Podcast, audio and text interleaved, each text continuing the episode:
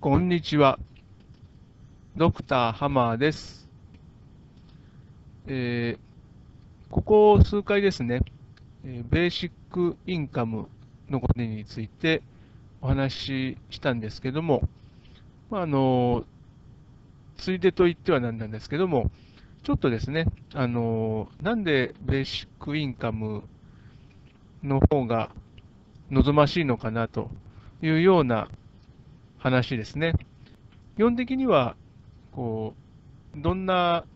境遇に置かれている人でも、一律ですね、えー、月額いくばっかのお金をもらえると、安定的にですね、えー、そういう制度なんですけども、基本的にその今のですね、そのベーシックインカムがだんだんと騒がれている、その中で議論されていることは、まあ、あの、こう、技術が進歩してですね、いわゆるその人工知能とか、こうロボットとかがですね、あの発達して、まあ、人間ができる仕事っていうのが減っていくだろうと。で、ということは、まあ、働き口がなくなるということで、まあ、代替案を考えないといけないんじゃないの？っていうような話ですね。それと、あとは、あの今現在、そのフィンランドでですね、えー、思考的に行っているんですけども、それでもですね、一応その目標っていうのがですね、えー、そのベーシックインカムを得られるということによって、よりですね、その労働っていうんですかね、その働く意欲っていうのがあの逆に増すんじゃないかと、その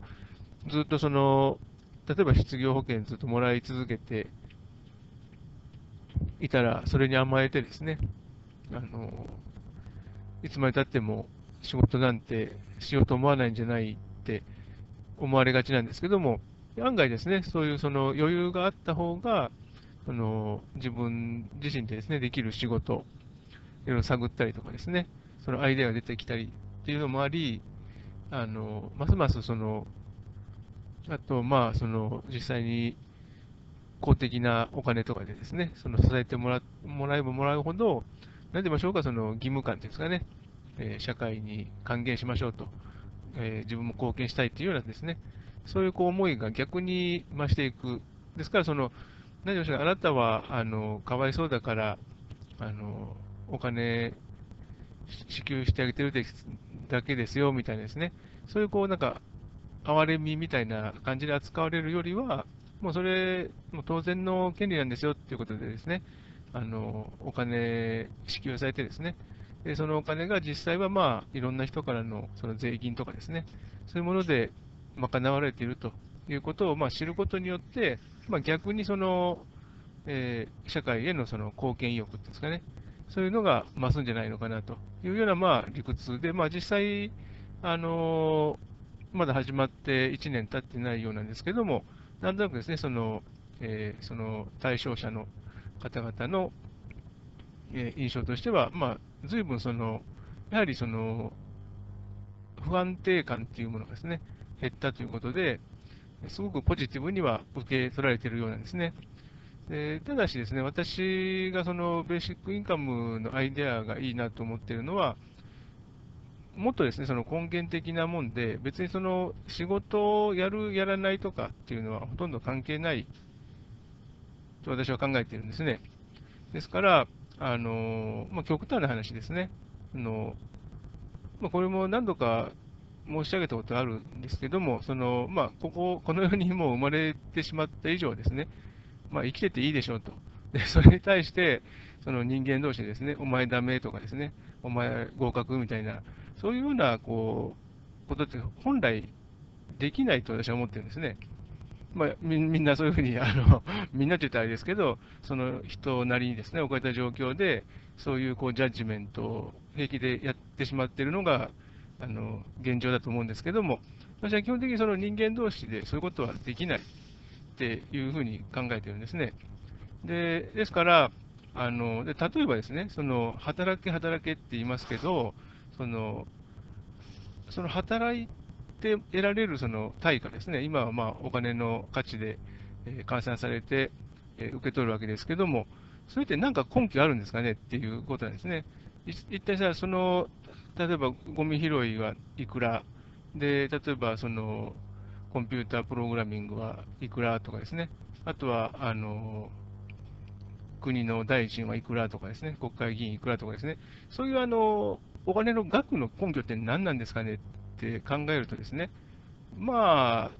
適当なわけですよ。で、実際それは適当じゃないよっていうことで、そのコスト計算とか、あの、やる人もいると思うんですけども、基本的に私、その、価値っていうんですかね、その、労働しさえすれば、ある程度のその、労働の価値に見合った対価を得られるんだから、働きなさいって言われますけれども、でそもそもその何のためにって言ったら、まあ、その、今はその個人ベース、もしくはその家計家計ですよね、ハウスホールドベースでものを考えますんで、それぞれがまあ責任を持って自分の生計を立てなさいというようなまあレトリックだと思うんですけども、でそれって何のためって言ったら、基本的にはもう最終的にはその社会の安定だと思うんですよね。でそういうふうにその個人が、えー、自分の生計っていうのを責任を持って立てるっていうことによって、まあ、その成果として、社会がまあ全体としてより安定するから、そういうふうにしましょうっていうふうに言ってるわけなんですよね。でもですね、その社会っていうものをこう成り立たせるっていうですね、そのことで、私たち一人一人がこう貢献していることって、全然その労働とかですね、でそのかんそのお金、労働の価値に従って得られるお金で、その価値だけじゃないと思うんですよね。ですからもちろんそれはその自分なりにですね、その生計立てるっていうのはその責任を持ってやった方がいいと思うんですけども、例えばその本当に私たち、この本当に生まれ落ちたその時点で、その置かれた社会っていうものですね、それも花からこうめちゃくちゃにして、そのぶち壊すなんてことはできないわけですね、実質。でつまりは、ある程度そのみんなでこうその社会っていうものが維持できるように、多少なりとも貢献してるはずなんですよね。で、あるにもかかわらず、それは全くその価値に変えられてないわけですね、そのお金の価値にはですね。で、それって不可能なのかと。もしですね、その本当にその社会の安定っていうものを、えー、願っているんであればですね、そういったその社会を維持している一人一人がですね、その維持するために貢献しているものだって、なんとかかんとかしてですね、その今、その技術の進歩だ、技術革新によってですね、どんどんとその人間の文明は良くなっていくんだと。いうようなその考え方が強いんであればですね、もうなおさらそういうあの今全然あの評価されていないあの評価っていうか、お金の面でですね、お金の価値に換算されていないようなですね、えー、貢献、社会維持のためにですね、なされている貢献だって、あのお金に換算してみればいいと思うんですよね。でそうしたら私結局、そのベーシックインカムみたいなことになるんだろうと思うんですよね。で誰だって多少なりとも貢献してるわけですから、そのゼロってことはないですよね。ですから、あのなんて言いましょうか、